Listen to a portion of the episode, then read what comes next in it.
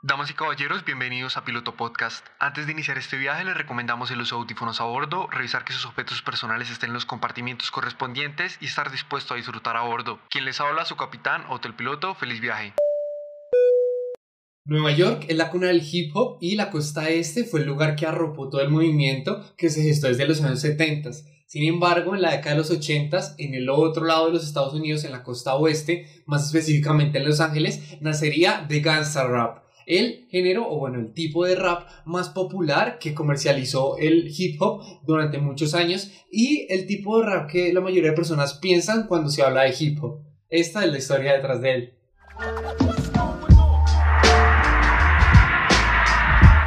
Para entender de la mejor manera el nacimiento y la importancia que este tuvo en el hip hop, hay que comprender primero el contexto histórico del que nació, por lo que tenemos que situarnos en Los Ángeles, en la costa oeste, en la década de los 80. Esta década inició con la visión desde afuera de Los Ángeles de que era una ciudad, como se tiene hoy en día pensado también, de Hollywood, de las estrellas, como que todo es muy positivo, pero en sus adentros estaba empezando a surgir algo que no era tan positivo en la zona del centro y del sur de la ciudad, en los barrios bajos que principalmente eran habitados por afroamericanos, por latinos, en los que eh, se empezaron a formar demasiadas pandillas y estas pandillas como que cada vez están teniendo más relevancia, pero en la escena musical, que es con lo que vamos a empezar, era bastante diferente a lo habitual y los fenómenos del hip hop no tienen mucho que ver con lo que hoy es el hip hop. De hecho, era una escena bastante tecno, bastante electrónica, eh, con música muy aeróbica que consistía en fiestas móviles que se realizaban en las pistas de patinaje de Los Ángeles como este tipo de ambiente en el cual pues primaba la alegría, como la felicidad, la buena vibra, la playa, el patinar, el surf. Esos fueron los primeros años, de hecho los primeros DJs se conocían como electro DJs y los principales hacían parte de un grupo que se llamaba World Class Breaking Crew, donde estaban Dr. Dre, DJ Yela, Lonzo y varios artistas y DJs locales bastante importantes que luego tendrían mucha importancia en el hip hop como tal y en el gangsta rap. Pero en ese momento, hasta el año 84, esos cuatro primeros años de la década fueron bastante tranquilos en la escena musical. Consistía más que todo de fiestas y la gente pensaba solo en ese tipo de música cuando eran los días eh, viernes o los fines de semana en los cuales pues iban a las fiestas. De resto como que se tenía muy de lado hasta que en el año 84 eh, todo cambiaría porque las fiestas empezaron a ser demasiado populares tanto que no se realizaban las fiestas móviles que les mencioné en las pistas de patinaje, sino que se empezaron a realizar más que todo conciertos en los principales coliseos de la ciudad, desde 5.000 hasta las 15.000 personas. Pero hasta ese momento no había MCs, no había raperos, solo eran los DJs pues tocando eh, y lo más parecido que se le puede pensar a un MC era Dr. Dre, que entre canción y canción daba un mensaje o decía cosas, pero realmente no había un MC hasta que en 94, 95 en esta zona nacería, bueno, no nacería, pero sí tendría el papel fundamental Ice-T, que era un aliado a una pandilla de los Crips. Hay que aclarar que en ese momento un afiliado y un pandillero no eran lo mismo, sino que un afiliado que era lo que era Ice-T eh, era una persona que se vestía con los colores de la pandilla, tenía la protección de la pandilla, pero no estaba obligado a hacer los actos que hacía la pandilla. Es decir, él vivía su vida con tranquilidad, hacía parte de la pandilla en cuanto a lo superficial, pero no estaba inmerso en los crímenes que sus cometían. De hecho, él se encargaba más que todo de la parte del entretenimiento, él rapeaba en las fiestas y hacía divertir a los pandilleros, pero no era muy importante en el asunto pandillero hasta que, bueno, con los años y con el tiempo, eh, desde el 94 hasta el 96, se sumerge por completo en este mundo y si bien vivía bien, bueno, entre comillas bien, en cuanto que tenía bastante dinero, incluso llegó a tener un Porsche, cosa que los jóvenes de esa zona en ese momento no tenían, no quería seguir viviendo de esa manera y buscaba como un cambio en su vida y encontró en el hip hop la manera perfecta de cambiar esa realidad en la que estaba inmerso. De hecho, él manifiesta que en ese entonces ya no quería vivir el juego, sino que lo quería documentar. Esto basado en una canción que, escuchó del rapero Schooly D de Filadelfia que se llama Parside Killers que es el que en el registro se encuentra como la primera canción Gangsta Rap, pero en su momento no tuvo demasiada importancia, sino que su importancia es más histórica en cuanto a que influyó a Ice-T a sacar la canción Six in the Morning.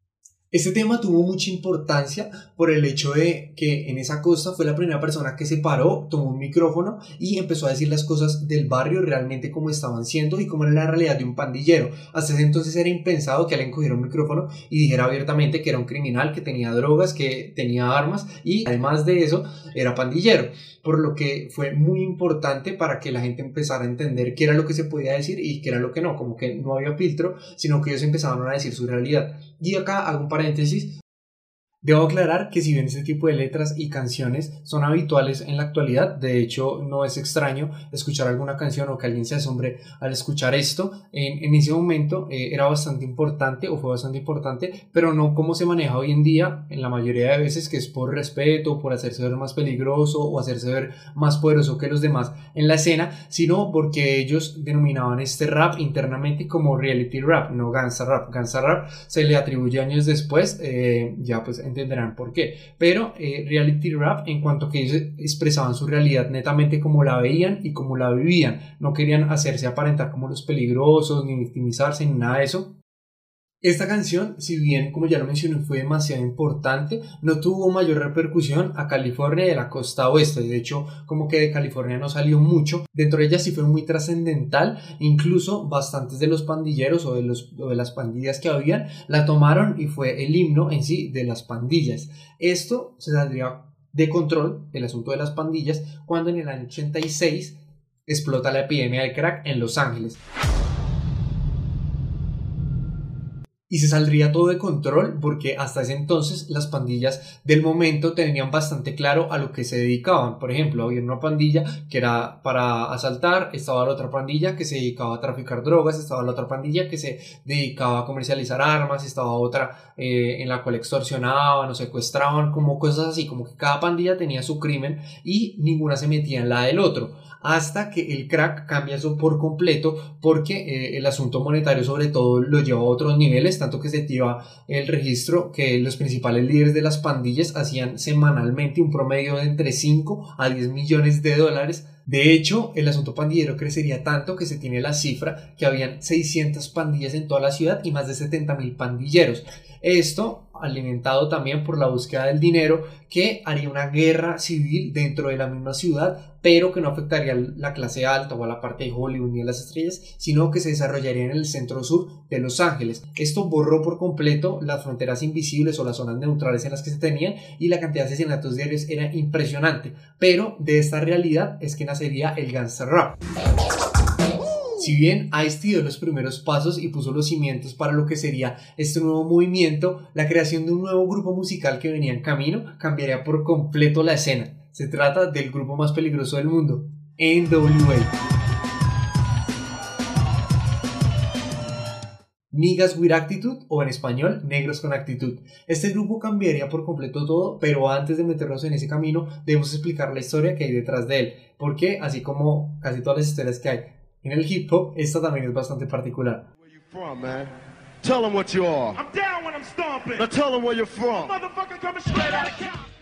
como les mencioné al principio, los DJs más conocidos del momento eran Dr. Dre y DJ Yella. Sin embargo, la música que hacían no era muy relacionada al gangsta rap, de hecho era bastante aeróbica, pero ellos querían cambiar ese rumbo que estaban llevando y querían empezar a hacer música que significara algo real para la gente del hood o del barrio, algo que transmitiera la esencia de estas calles. Dr. Dre era amigo de Easy, un pandillero de la zona que tenía bastante capital y que quería empezar a incursionar en este mundo musical. Algunos dicen que era para poder lavar el dinero que se tenía de las drogas y que se tenía de la pandilla y hacerlo real o legal, entre comillas, y eh, algunos dicen que pues era porque quería realmente incursionar en la música, pero sea por la razón que sea, este eh, daría el capital inicial para que ellos empezaran a producir música y de hecho se asociaría con Jerry Heller, un empresario que tenía experiencia en el mundo discográfico y en el mundo musical. Estos formarían la disquera Ruthless Records. Por otra parte, Dr. Dre también era amigo de Ice Cube, que en ese momento estaba cursando el high school, estaba en grado 11,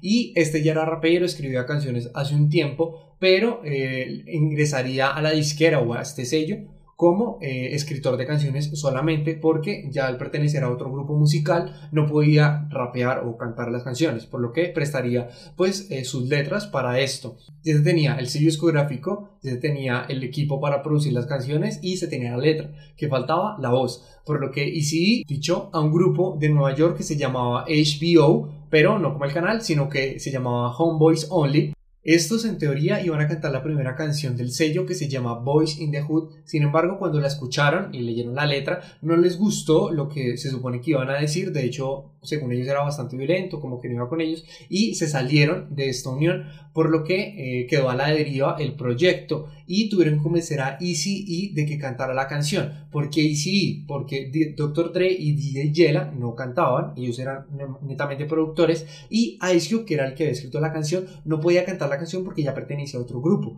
Por lo tanto, el único que quedaba ahí era Easy Este no era rapero, de hecho, todo lo contrario, solo se había metido a este mundo musical para generar dinero. Pero ya que todo el dinero que se había invertido era de él, se vio en la obligación, entre comillas, de cantarla, aunque el Dr. Dre lo tuvo que convencer. Lo más particular sobre todo de esta canción es que le tuvieron que enseñar a rapear y la canción la grabaron frase por frase, duraron cerca de dos días grabándola si bien el tema fue un éxito, le sucedió lo mismo que le pasó a ice con su tema y con su álbum, que no trascendió o no terminó de trascender en la música estadounidense ni en la música global. Pero ese asunto cambiaría por completo en 1988 cuando NWA sacaría Stray Ora Compton, su primer álbum.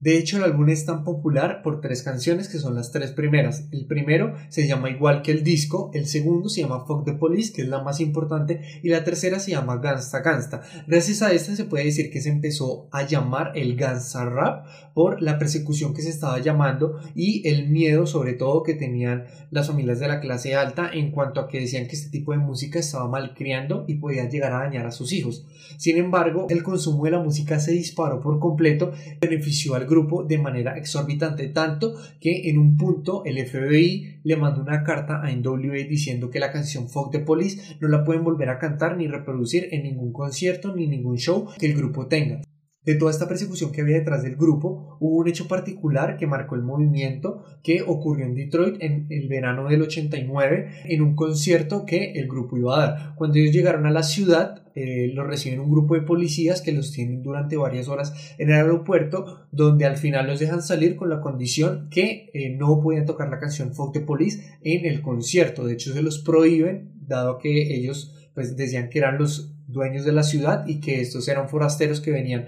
a cantarle que no podían. Claramente esto no ocurrió, el grupo decidió tocar la canción y eh, cuando empezó a sonar esta en el concierto, los policías que habían en el show se subieron a la tarima, hay versiones que dicen que hubo disparos, hay versiones que dicen que no, y empezaron a perseguir a NWA. Al grupo le toca salir por la parte de atrás del escenario, donde habían más policías que les hicieron una reada, los capturan. El concierto obviamente se termina, luego de este hay bastantes hechos de violencia policial, hay disturbios, hay violencia, pero eh, lo que inicialmente era un concierto terminó como algo bastante trágico y marcaría mucho eh, este asunto de la persecución y de guerra que había entre sí, pues guerra entre comillas, entre eh, la policía y entre el Estado y entre NWA y el movimiento del gangsta rap. Este fue toda la década de los 80 y terminaría con la separación en diciembre de 1989 de Ice Cube del grupo NWA por problemas con las regalías y sobre todo de dinero en la cual pues según Ice Cube el pago que se estaba recibiendo no era justo ni era equitativo comparado al que recibía ECE ni eh, Jerry Heller, que era el empresario. Sobre todo eso que hemos estado hablando de una película que les quiero recomendar, que a mi gusto es bastante buena y cuenta toda esta historia de NWA que se llama Stray Aura Compton, se titula igual que el primer disco del grupo. Esta en sí fue la década de los 80 en la costa oeste, una década con mucha historia que empezó con Los Ángeles tratando de buscar y encontrar su sonido propio de esa esencia de las calles para ponerle la música, finalmente la encontraría y no solo lo pondría en el mapa, sino que lo posicionaría como el referente principal del hip hop hasta mitad de los años 90, que ya luego en otros episodios profundizaremos.